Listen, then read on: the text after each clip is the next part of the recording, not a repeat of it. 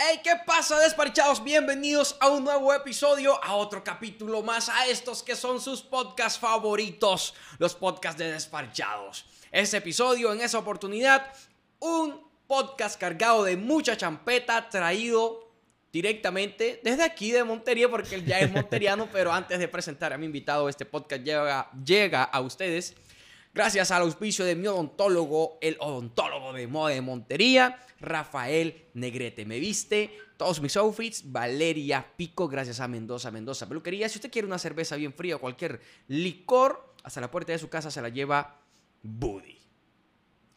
En su cédula, sus padres lo registraron y en su cédula aparece como Germán Darío Urueta Pérez, conocido en el bajo mundo como J Money. Aplauso. Bien, Germán Darío. Muy Bro, pocos sabían eso, brother. papi, ese dato cuesta. Me dejaste al descubierto ahí. Más de uno. Desde hoy me va a empezar a decir Germán Darío, créeme. J Money. Jay Manny. La J por mi madre Julia. Y Manny, pues un diminutivo que me decían mis hermanos en el colegio. Y quise aprovecharlo ya que era popular ya que me decían Manny por ahí. Ok, Y bro. ahí nace más Jay Manny. Bienvenido a Desparchado. Lo habíamos aplazado un montón de veces hasta que por fin. Y eso que vivimos en la misma ciudad. Vivimos en la misma ciudad y a unas cuantas cuadras, pero bueno, el tiempo de cada quien ya como que nos limitaba, pero lo importante es que estamos aquí, bro. Estamos grabando exactamente casi las 12 de la noche. Me encanta grabar esta hora porque todo fluye como bacano. Chévere. Bro, ¿cuántos años ya haciendo champeta? Haciendo champeta. Haciendo champeta por ahí unos cinco años, seis años, Mm. si no estoy mal. Y antes de, ch- de hacer champeta, ¿qué hacías? Eh, hacía reggaetón, hacía dancehall, rap. eh, bueno, yo soy muy amante de la música urbana como tal. Y pues, no sé, o sea, a, a mí lo, lo- lo que me nacía, lo hacía dentro de la rama urbana. A mí me causa curiosidad que muchos artistas de la música champeta antes fueron raperos. Rapero, sí. Lo que pasa es que el género del rap eh, como tal siempre tiene dificultad para, para trascender. Y, y, bueno, Cartagena por lo normal es una ciudad costa, es una ciudad de champeta, es una ciudad, ¿sí? Alegre. Entonces los raperos, reggaetoneros, eh, danzaleros, eh, optaron como por grabar champeta. Bueno, no todos. Hay unos que siguen en su ley y, y le están dando duro y para día, algún día rompe. algún día rompe, Dios me los bendiga, porque son duros los, los artistas urbanos cartageneros, pero a- hubimos unos que, que sí como que decidimos hacer champeta por el factor dinero, ya, porque la champeta también es el género que más genera dinero en la costa. Y pues nos fuimos por ahí. Y no solamente es como, como dicen todos, como que un atajo. Porque para coger ese atajo tú tienes que saber hacer una champeta. Más que todo es un reto. Reto que decidí tomar y pues afortunadamente me fue bien. Germán Darío me causa curiosidad. Oye, que te viniste con los ojos azules. Te, te viniste con los ojos azules. Yo, yo te conocí a ti con otro color de ojo y ahora vienes Sí, con los ojos azules. Yo ¿Qué nací con otro color de ojo. pasó aquí? Brother, yo soy un- una persona que piensa que todo lo que tú puedas hacer para verte y sentirte mejor es válido. ¿Ya? Eh, hay muchas críticas por lo que se operan, por los que se hacen un diseño de sonrisa. He visto gente hablando que, que como que no están de acuerdo con, con la cosa de los Con los cambios físicos que pueda realizarse una Sí, persona. yo creo que todo es válido. Si yo me siento bien y lo puedo hacer, pues es válido. Si de pronto otra persona considera que, que esa persona es ficticia o algo, pues ya yo siento que esa persona, pues como que no está viviendo su vida, sino que ya está eh, como que sí, ¿me entiendes?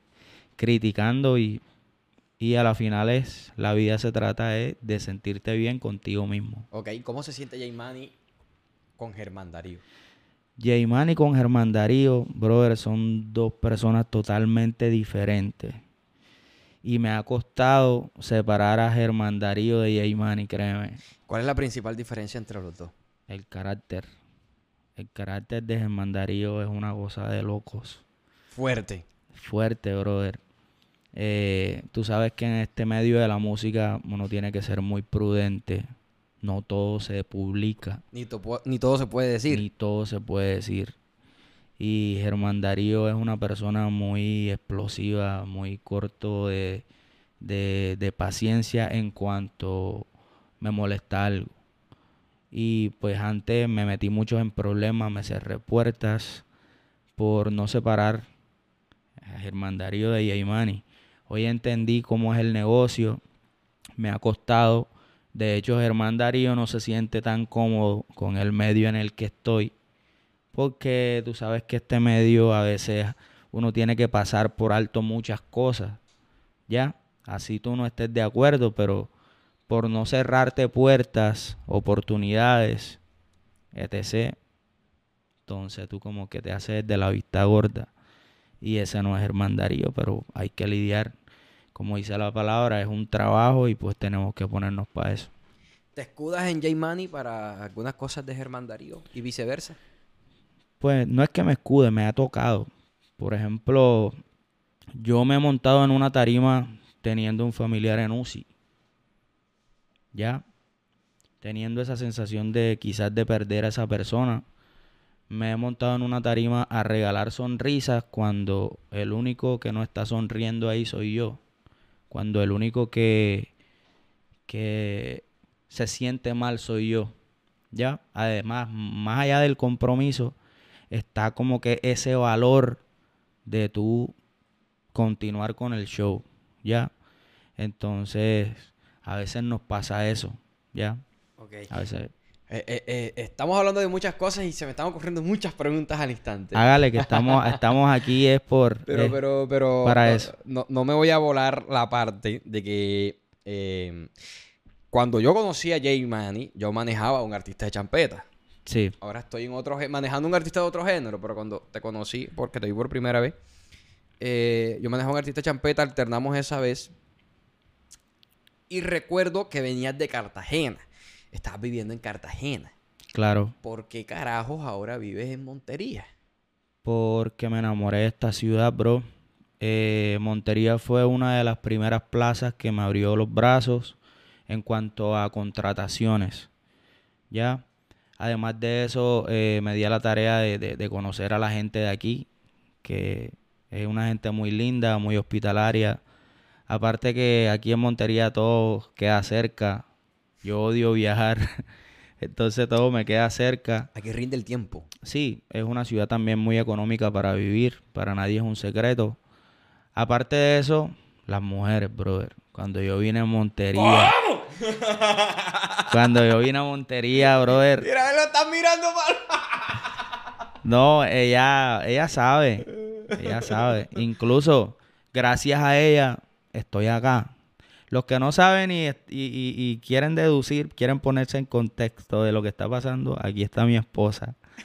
Ya. Y cogí una botella. No, mentira, mentira. Aquí está mi esposa. Y bueno, gracias a ella también estoy viviendo acá, me radiqué acá. tu esposa es monteriana. Mi esposa es monteriana, obvio. No, mi hermano. Mire, deje de estar echándome embuste. Usted se vino para acá porque conoció una monteriana y se vino para acá. vivir Sí, sí, sí, ¿no? total, total, Resumen total. de la historia. Sí, total, total. Eh, aparte de mi esposa, que es monteriana, en serio me gusta mucho Montería, su gente. Me gusta, me gusta esta ciudad, bro.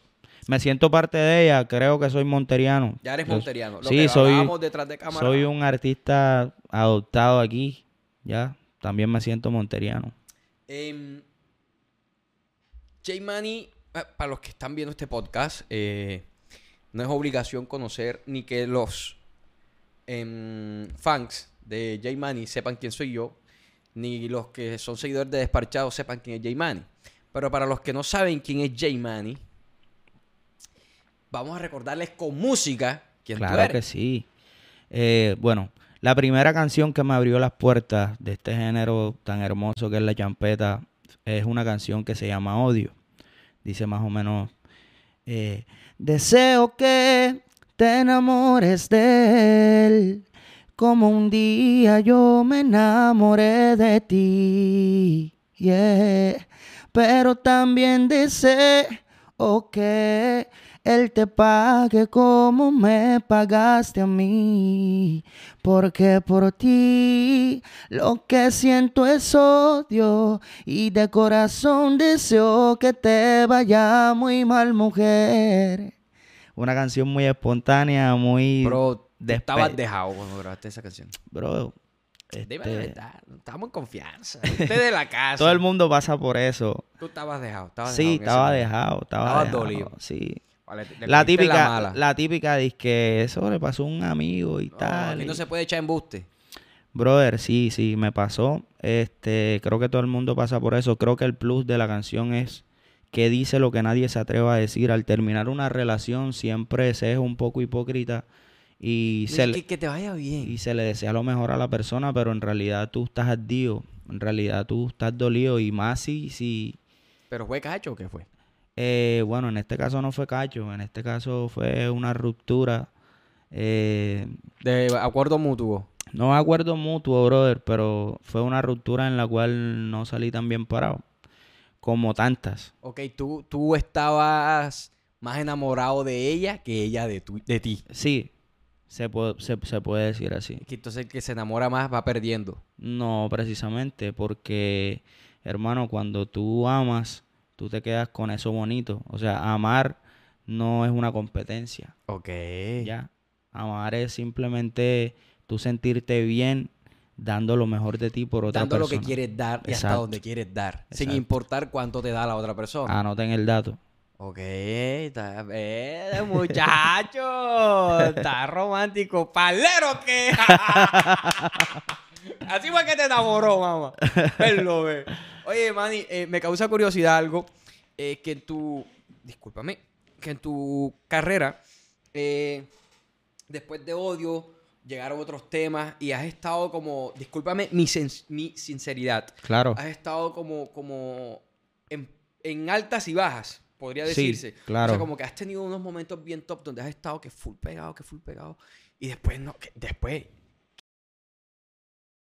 se pierde J Manny. Claro. Y después vuelve y, y- y así, y se pierde como por temporadas. ¿Qué pasa? Bueno, eh, vamos a, a- a hablar desde mi pegada inicial, que fue con odio en este género de la champeta.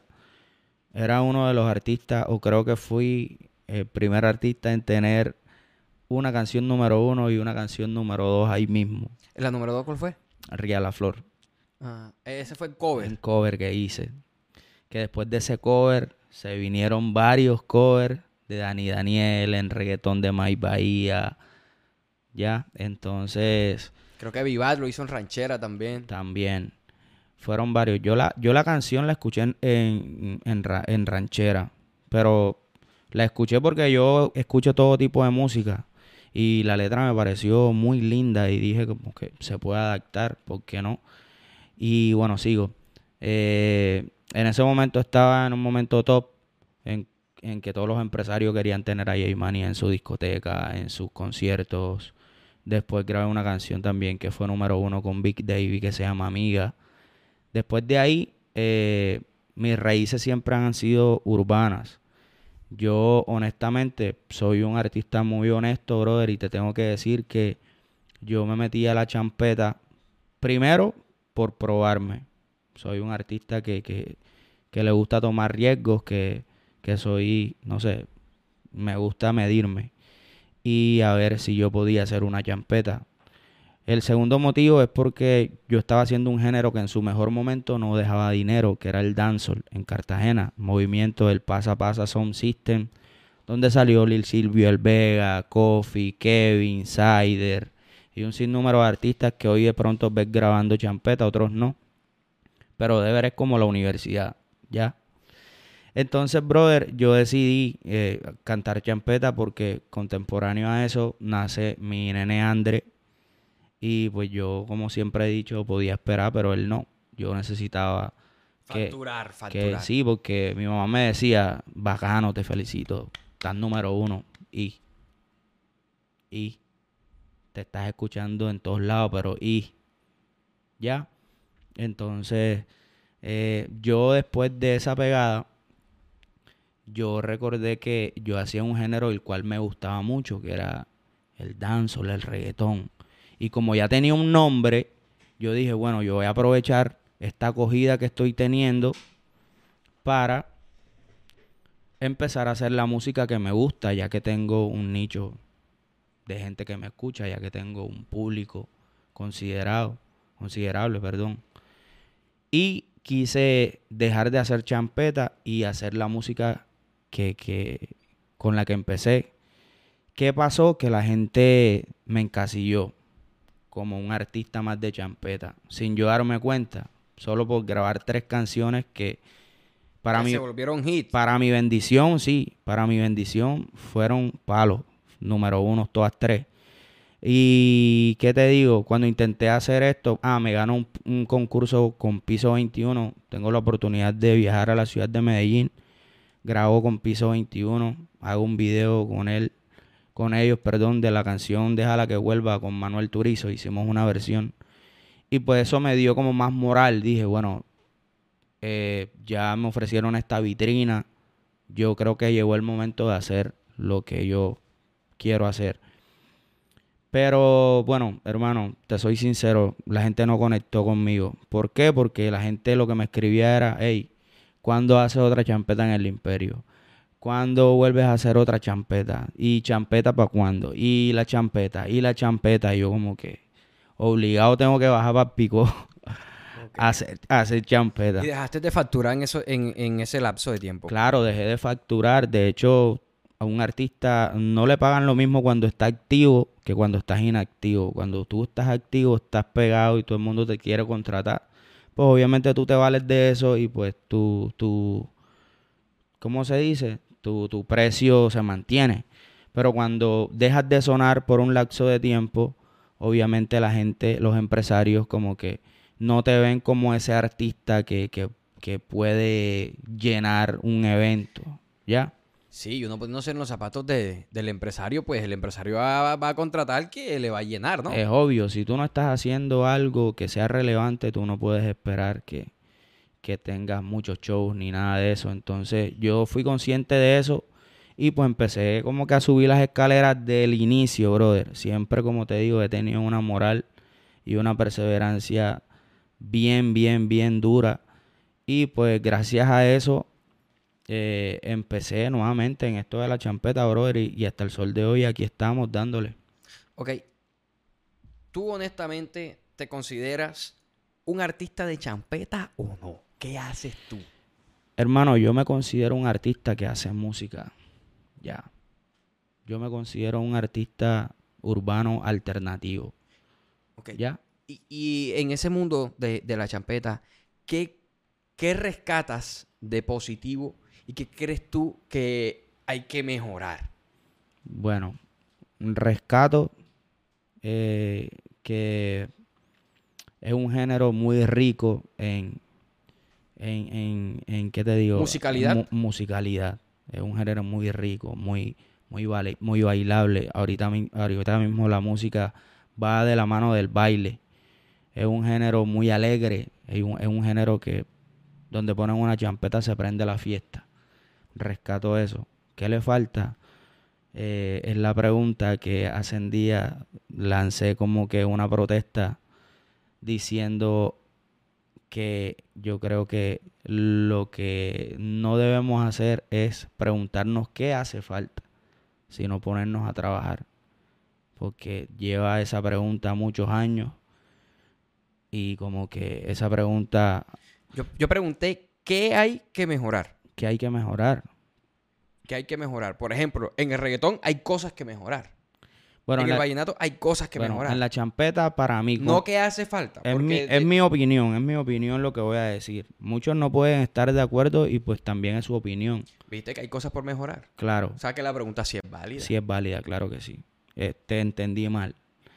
Eh, ¿Qué hay que mejorar? Para mí hay que volver, hay que volver la champeta más comercial. Porque cuando estuve en Medellín, muchos me, me dijeron el por qué se mencionan tantos nombres. Las cobas que se dice. En una, en una canción. y por qué la canción pasa de ser una canción bonita a ser una canción que hasta el tono del artista cambia. En el espeluque En se refería, me imagino. Exacto, ya. Entonces tienen eso como que, como que no les cuadra. Ya, porque Manny, ¿esa no será la esencia? es que, mira, hay dos cosas, brother. Está la cultura y está la industria. Ok. La champeta, aparte de ser un género, es cultura. La champeta, si tú investigas, la champeta empezó, eh, la empezó la familia Iriarte en Cartagena poniendo acetatos de que traían los barcos de, de terapia criolla, de música africana. Cuando de pronto ya no pudieron traer más esos acetatos, ellos deciden hacer música con cantantes. Pero ¿cuál, cuál era el show de la champeta antes? El DJ y el pick-up. Era la atracción de la champeta. ¿Ya? ¿Y qué llenaba eso la gente? ¿Qué le gustaba a la gente? Que el DJ los mencionara a los, a los, a los seguidores más fieles. Y eso se volvió una cultura. Por eso tú hoy en día ves que siempre dicen, no, que a veces en la champeta figura más el DJ, el picó, que el mismo artista. Pero así ha sido siempre. Pero es que eso viene de años. Ya, eso es algo que, que tú no puedes cambiar de un día para otro, ¿ya? Pero sí se puede mejorar. Si todos nos ponemos de acuerdo, sí se puede mejorar, porque hay artistas que les da miedo ser rechazado por, por el pick-up. Por ejemplo, yo entrego una canción sin cobas, sin saludo, a Jader. Que incluso yo le entregué una canción a Jader sin cobas y ni siquiera champeta, que fue una guaracha. Y yo me atreví. Soy de esos artistas atrevidos que le digo, hey brother, tengo esto, va a funcionar, apuéstale a eso, que eso va. ¿Ya? Esa guaracha voy a darle aquí el... voy a dar la pauta. Esa guaracha salió desde nuestra compañía Astral Company. Claro, para Mario. Claro que sí. Tú Mario estás Pineda. claro. Y, y se lo dije, Mario, brother, va a funcionar. Va a funcionar. Y ni siquiera yo se la, yo se la mandé a Jader. Yo la estaba teloneando en mi show para volverla parte de mi repertorio. Y era la hora loca de mi show. Y Jader ve los videos que yo estoy subiendo de mi show, la gente loca con la guaracha y me dice, hey, brother, echa esa vaina para acá. Y hoy en día esa guaracha hace parte del show de Jader. Ok. ¿Ya? Entonces, es un claro ejemplo de que sí se puede, brother. Sí se puede. Si, se, si lo hice yo con una guaracha, ¿por qué no lo pueden hacer con una champeta? O sea, pero entonces el punto está en qué? O sea, eh, proponer nueva musicalidad o dejar que... ¿Qué? O sea, Dejar el miedo. Dejar el miedo de ser rechazado por los seguidores de la cultura. Hay seguidores de la cultura y ya, hay, ya te entendí, ya te y, entendí. y hay seguidores de, de- de la champeta, del artista como tal. El seguidor de la cultura es el que quiere que le manden la coba. Es el que dice que una champeta sin coba no es champeta. Es el fiel consumidor del picó, que es el que le interesa al picó. Y va a ver es el pick-up. El Y, pick-up. el y al DJ por lo tanto, animando encima de por la lo canción. tanto, el pick-up lo que le interesa es hacer ese, seguir haciendo ese tipo de música porque es lo que le funciona a él, Al pick-up. Pero no ve más allá de que la champeta se puede internacionalizar si se limpia un poco.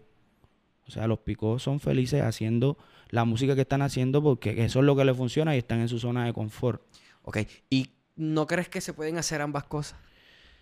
Es como te digo, es cuestión de riesgo, brother, porque hay artistas que les cuesta desprenderse del pico porque les da miedo, porque no se Mm, sienten seguros ya, de que sí, sí pueden solos. Y ha pasado. Incluso se ha visto que el artista cuando se desprende del pick-up baja, automáticamente baja, brother. Baja. Pero ¿sabes por qué baja? Porque le da miedo seguir solo. Sí, es como entender que, que, que si Es como te, sentir- de- te desprendes del pico, tienes que empezar un nuevo camino. Exacto. Y que te va a tocar igual de duro. te va a tocar igual de duro, pero es que, o sea, los pick son un, un mal necesario para la champeta, Un mal necesario. ¿ya? Porque a través de los picos también se muestran artistas que no tienen presupuesto para pagar una producción musical, que tienen hambre de ser reconocidos. Y los picos son vitrinas. Eh, Eso te iba a decir yo. Eh, o sea, yo que veo los toros desde, el- desde acá, desde, ¿cómo es? Desde la valla, así es la vaina. Eh, desde mi ignorancia, eh, tú que tú perteneces a ese gremio, por más que digas que no eres champetero, tú eres champetero. co- No, yo no, ojo, ojo, ojo, ojo, que no se ¿Qué me vaya? Ah. no se me vaya a malinterpretar. Yo soy champetudo porque soy cartagenero, porque crecí escuchando champeta. De hecho, mi mamá me pegaba a mí porque mi mamá. Porque te volaba para los picos. Un dato, un dato. La champeta era tan marginada antes, brother, que mi mamá, si se enteraba que yo andaba cantando, bailando champeta, me castigaba, brother. ¡Germán Darío! Allá viaja en Mandarío, eh. hay un pico en la esquina y allá está tirando pase. Te cascaban, bro. Papi, me cascaban. ¿Y quién iba a pensar que hoy el hijo de la señora Julia iba a cantar champeta? Y le gustan mis canciones y dice que soy uno de los artistas, bueno, quizás lo dice porque soy el hijo, tú sabes que la mamá, así el hijo sea maluco, es lindo. No, papá. Como, como la mamá de uno. No, no, hay. hay. Entonces, brother, mi mamá hoy en día es orgullosa de la música que hago. Creo que hago una música limpia, creo que hago una música romántica que se puede dedicar, que se puede bailar, que se puede consumir. Bro, a, Perdón. a- a- a- a lo que yo, cierto, me, me regreso, que yo te decía, veo los toros desde la bahía, es que yo siento, ¿verdad? Que el pico es como un trampolín, puede funcionar como un trampolín, y que de ahí para adelante tú, Mira, te el- toca a ti, no sé, es lo la, que yo siento. la champeta es el único género que cuenta con la bendición de tener este sistema de promoción. Que es un sistema, brother, que ¿qué artista saca una canción y ya está pegada? Eh, desde antes de, la, de lanzarla Desde antes de oficialmente. lanzar. ¿Qué género? Ninguno, brother. Le toca hacer trabajo desde que sale la canción. Antes el reggaetón lo que hacía era piratearlo en las páginas. En las páginas. Re- eh, cuando eso existían unas páginas de en Puerto Rico y tal, y supuestamente Sí. pirateaban eh, eh, las canciones. Las canciones. El- la champeta cuenta con el picó. Con el que te picó. empieza a promocionar desde antes que son- la canción. Son como unas emisoras ambulantes que tocan en Montería, Cincelejo, Barranquilla, Santa Marta, Bolívar. eh, Bolívar y todos los barrios habidos y por haber. Cuando sale la canción, las mismas emisoras se ven obligadas a poner la bendita canción porque la gente llama a pedir la canción. Se pegó en la calle. Ya se pegó en la calle, entonces se enteraron que ya salió. Ya, porque ellos manejan una exclusividad que mantienen a la gente deseando que salgan las canciones. Ya. Cuando sale la dicha canción, brother, todo el mundo la quiere escuchar, todo el mundo la pide en la emisora. Y eso, eso, eso, eso es un plus muy a favor. Pero hay que saber diferenciar hasta dónde te ayuda el pick-up y hasta dónde te limita. Ya. Ya después que salga esa canción, ya tú tienes que trabajarla, tienes que proyectarla. Y pues obviamente, según tu grupo de trabajo, según tu dinero, según tu visión, tú vas a trabajar esa canción. ¿Sí me entiendes? Hablando de picó. Pic, pic, ups. Pick-ups. Sacaste una canción que se llama El ajedrez. El ajedrez. ¿Eso fue o no fue una tiradera para el rey? Sí, eso fue una tiradera para el rey. Para el rey de Rocha. Claro. Te explico. Los pick-up es, es una tiradera, fue una tiradera sana, brother, porque yo, mira, ahorita mismo yo estoy trabajando con el señor Chaguala, estoy trabajando con la organización OMR también, así como, la- así como estoy trabajando con Imperio. ¿Qué pasa, brother? Que el marketing de los pick-up es tener rivalidad.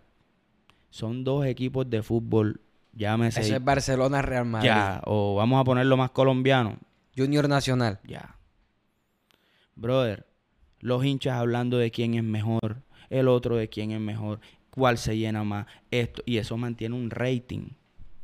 Para ese tiempo del ajedrez, JB Dance había sacado una canción que decía eh, Sigo siendo el rey o Yo soy el rey, donde también se lanzaba ciertas pullitas para El imperio. El imperio.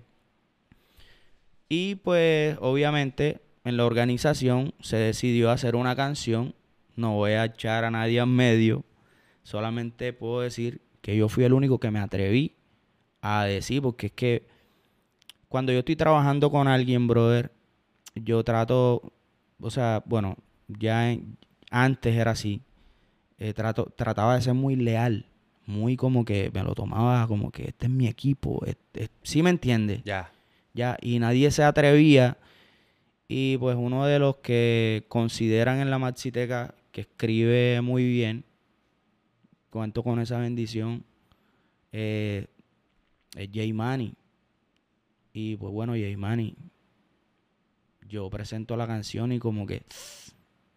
Es más, la canción la iba a cantar Mickey Lop. Yo la escribí, pero la iba a cantar Mickey Lop. ¿Qué le pasó a Mickey? ¿No se atrevió? No, sí se atrevió, pero yo a última hora decidí tirarla yo. Ah, porque es que me sentí como que, porque tengo que tener miedo. ¿Sí me entiende? Entonces, la canción del ajedrez, a mí siempre me ha gustado escribir en metáfora. Ya, la canción del ajedrez habla de que todos en la vida somos iguales. Ya, que todos somos importantes como en un juego de ajedrez, no importa si tú eres el rey o yo soy el peón, todos somos importantes. Incluso un jaque mate lo puede llegar a generar un peón. ¿Sí me entiendes? Entonces, eh, más allá de la tiradera, más allá de todo eso, es el mensaje que para mí siempre es más importante cuando hago una canción. El mensaje en esa canción fue que nadie es más que nadie. ¿Ya? Entonces, esa es la respuesta a, Sí fue tiradera. Sí fue tiradera. Para los que estaban escribiendo los comentarios en YouTube, eso, eso será tiradera para el rey. No, mira, cuando salió, cuando salió, eso iba a salir en un volumen de, del Imperio. Y recuerdo que a Hader le, le, cuando ponía esa, cuando, eh, cuando estaba poniendo esa canción, son tan celosos, brother, para que tú veas la magnitud de fanatismo que a Hader para ese tiempo le rayaban, le rayaron el carro cuando lo dejaba fuera le rayaron el carro, le escribían OMR y cosas así. Y a la gente se toma en serio esta vaina. Sí, y, y, yo estoy por acá y me acuerdo yo que eh, yo le decía a Jader, vas a meter la canción para el volumen. Y Jader como que, bro, tú estás en Montería, yo estoy en el calentón. Esa canción no va para volumen. o sea, vamos a dejar esa canción mejor así. ¿Por eso la sacaste tú solo? Sí, por eso la saqué yo solo, pero fue una canción que ni siquiera promocioné porque fue una canción que yo dije como que tampoco quiero generar, o sea, si ya cumplió la función en el pick-up que fue generar rating, ya es una canción que yo creo que no debo estar como que, o sea, incluso en, ese volumen tenía dos canciones, promocioné la otra y no promocioné el ajedrez.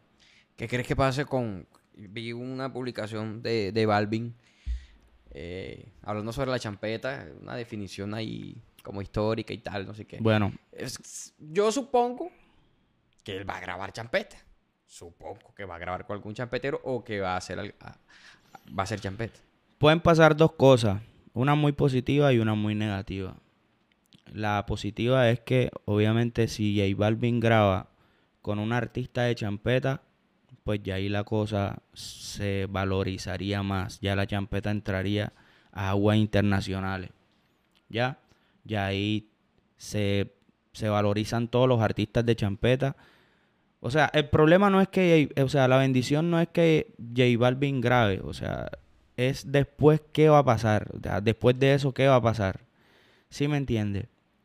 Eso es lo positivo. Lo negativo es que J Balvin grave champeta solo si Balvin graba champeta solo, se va a llevar todos los créditos Balvin. Balvin hizo un reggaetón que no tenía la misma esencia del reggaetón de Puerto Rico. ¿Cuál? O sea, ah, ¿te refieres en su música en general? Cuando, cuando él empezó, ah, okay. Balvin hizo un reggaetón que no, que era más pausado, era, era, era más de... así, baby, como... Eh, los Bigs tenían identidad, ¿ya? Él trabajaba con Sky, trabajaba con esta gente. Lo que pasa es que el reggaetón desde que empezó en Colombia empezó con identidad colombiana. Colombiana. Lo que te quiero decir es que el hombre busca para poner su sello, brother. Y si Balvin graba champeta y pone su sello, estamos hablando de que podemos estar perdiendo terreno ante los artistas que quieran grabar champeta, ya sea de medallo o de otras partes. Ya, que la vuelvan, o sea, que la vuelvan más comercial.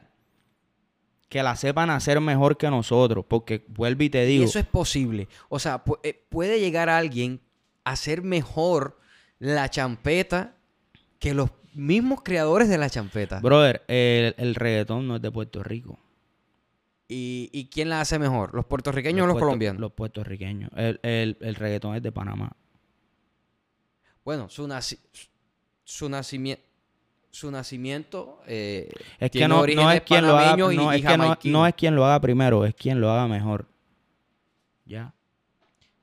Bueno, sí, tienes toda la razón. En, en- en ese sentido, tienes toda la razón de quien lo haga mejor es quien se lleva los Es créditos. que se lleva los créditos. Así dures toda una eternidad haciéndolo y poniéndole fe y teniendo la esencia.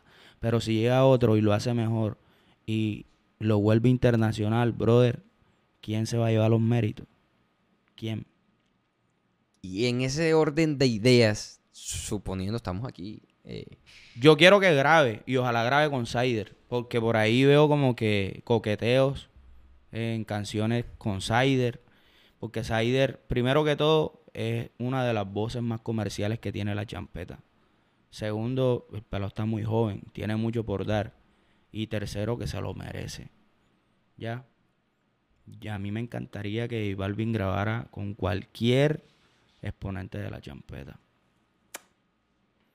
yo, yo estoy aquí pensando, si Balvin graba solo, La ¿Crees- vaina está maluca. ¿cree- no, pero ¿crees tú que un paisa le puede dar sabor a la champeta, una vaina que... que, que- que- Brother, si que, se, que yo no sé, en mi ignorancia, que pasa como el vallenato, que los que mejor hasta el momento. Es que, ¿cierto? mira, lo hoy en son día- los que viven en la costa por cuestión de que, ajá, la Bueno. vaina, se llevan la sangre y todo Bueno, eso. Exacto. ¿Crees tú que si un paisa sí puede hacer un espeluque? O, o- o crees tú que le quita el espeluque? ¿Qué crees tú que va a hacer el man? Nicky Jam cuando grabó con Kevin Flores se sintió raro. Se sintió raro cantando champeta. Pero funcionó. Entonces no es lo raro, es lo que funcione. ¿Sí me entiendes? Ahora, brother, no estamos no estamos en una era donde tú tienes que escribir todo. Esa es la eterna pelea, pero para allá vamos ahorita. Ya estamos en una era donde es válido armar un campamento, hacer música. Él se puede reunir hasta con costeños, brother. Hacer Sí. champeta. Eh, eh, eh, joder, que tocaste un tema. eh. Y- Bro, y, bro, y- le pueden decir, no, Balvin, no es así. Es así. Esta es la letra, esto es lo que tienes que cantar. Esto se canta así. ¿Y qué, ¿Le quita mérito o qué dices tú? ¿Qué, qué no pasa? le quita mérito, brother, porque el hombre armó ese campamento. El hombre está visionando. El hombre sabe hasta dónde llega. Ya. Pero su inteligencia de empresario es tan grande que puede armar un campamento de costeños, brother, y le hacen sus champetas. Y el hombre viene y le pone su toque. Se codea con los mejores productores de Medellín y se fue, bro. ¿Tú crees que se puede hacer aún más comercial la champeta? Sí se puede. ¿Cómo? Se puede, mira, la champeta tiene raíces de lo que ahorita mismo está funcionando, que es, que es el, el, el- se me escapa, ayúdame. Eh, lo que está haciendo BL. El Soucus. No. El eh, Soca. Lo que Eh, decía Donny, Pacho, ¿cómo es que? Cu- ¿Cupé? Coupé. Y, y, y también está Afrobeat. Ah, el Afrobeat. que está funcionando mucho. Que es lo que está haciendo él, lo que están haciendo la, la nueva cepa de artistas urbanos. ¿Ya? Tiene ese tipo de... O sea, puede ser por ahí. Puede ser por ahí. Pero Yo no dejaría de ser cham- la champeta que nosotros conocemos. Es que ese es el gran dilema. Bro, es que hay varios tipos de champeta. Ya, hay varios colores de champeta. La champeta que bailó Shakira en aquel evento Que la eterna discusión que si fue terapia o fue champeta criolla. sí es champeta, bro. Pero antes existía una champeta que era más bailable, era más rítmica, era más de, musicalmente más rica. Ahora la champeta es un poco más de letra. Bueno, ahora con el TikTok han regresado un poquito al baile. Ya. Pero, pero ¿qué te digo, brother? Eh, vamos a esperar a ver qué pasa. Vamos a esperar a ver qué pasa. El, el, hecho de que un artista internacional se fije en el género es algo positivo. Ya. Algo está viendo allí. Algo está viendo y algo puede pasar. Y pues así como, como J Balvin se fijó, una vez se fijó el alfa. O sea, estamos en el mapa, en realidad nos están viendo. Ya, y eso es lo importante. ¿Quién consideras tú que es el artista más versátil de la costa? Yo. Suena, suena arrogante, puedo sonar arrogante, puedo sonar eh, presumido, puedo sonar como quieran, pero soy tan seguro de lo que yo doy que en mi cabeza yo no me estoy comparando con nadie. En mi cabeza soy yo. En, mi, en tu cabeza tú puedes ser número uno. ¿En qué te basas tú para argumentarte a ti mismo Ajá. que tú eres el más versátil? Bro, porque en todo me escucho maquia. yo hago rap y me escucho maquia en rap. Hago champeta y me escucho maquia en champeta. Hago reggaetón y me escucho maquia en reggaetón. Hago merengue y me escucho maquia en merengue. Y si se me da por hacer un joropo, hermano, me voy a escuchar maquia en un joropo. O sea, brother, yo cuento con una bendición y es que a mí se me hace fácil adaptarme a cualquier tipo de ritmo. Además de eso, tengo buen lápiz. Además de eso, tengo buena interpretación. Y, brother, si tú no te la crees, nadie te la va a creer. Yo soy el artista más versátil de mi ciudad. Yo. Hablando de ciudad, ¿qué, qué opinas tú de la industria musical en Montería, que es pues, la ciudad donde tú estás viviendo ahora? Pienso que hay muy buenos talentos, pero eh, tienen muy pocas oportunidades. Aparte de eso, que no están trabajando como es.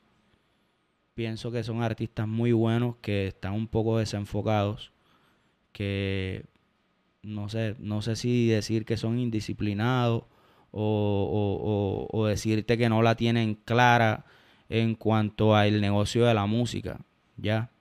Una cosa es intentar hacer música y otra cosa es saber del negocio, qué es lo que funciona, qué no. Hay artistas de acá que pronto no tienen, ¿qué te digo? Eh, para grabar una buena producción. Y en las emisoras no te están poniendo una canción que suene horrible, que suene feo, aunque sea la más bacana del mundo. Empezando por ahí. Segundo que creo que se deben de, de, de valorar un poquito más. O sea, yo sé que todos empezamos desde cero. Incluso te estoy hablando desde mi experiencia. Cuando de pronto eh, tocaba por, cualquier, por cualquier cosa. No por cualquier cosa, sino por menos de lo que yo Tú me merecía. costabas. Exacto. Pero ¿qué pasa? Que yo aprendí de eso. Y yo digo, bueno, si un empresario no me quiere pagar lo que yo cobro y pues se me aprieta la cosa, pues yo puedo hacer mis shows, yo puedo organizar mis eventos. ¿Sí me entiendes? Y no me quemo. ¿Por qué? Porque es que nadie está sabiendo cuánto me estoy ganando. Pero si yo vengo y, y ¿qué es lo que normalmente pasa? Que yo me entero que cobran 400 mil pesos, 500 mil pesos, 300 mil pesos. Bro, te estás quemando. Cada día te van a pagar menos. Cada día te van a pagar menos.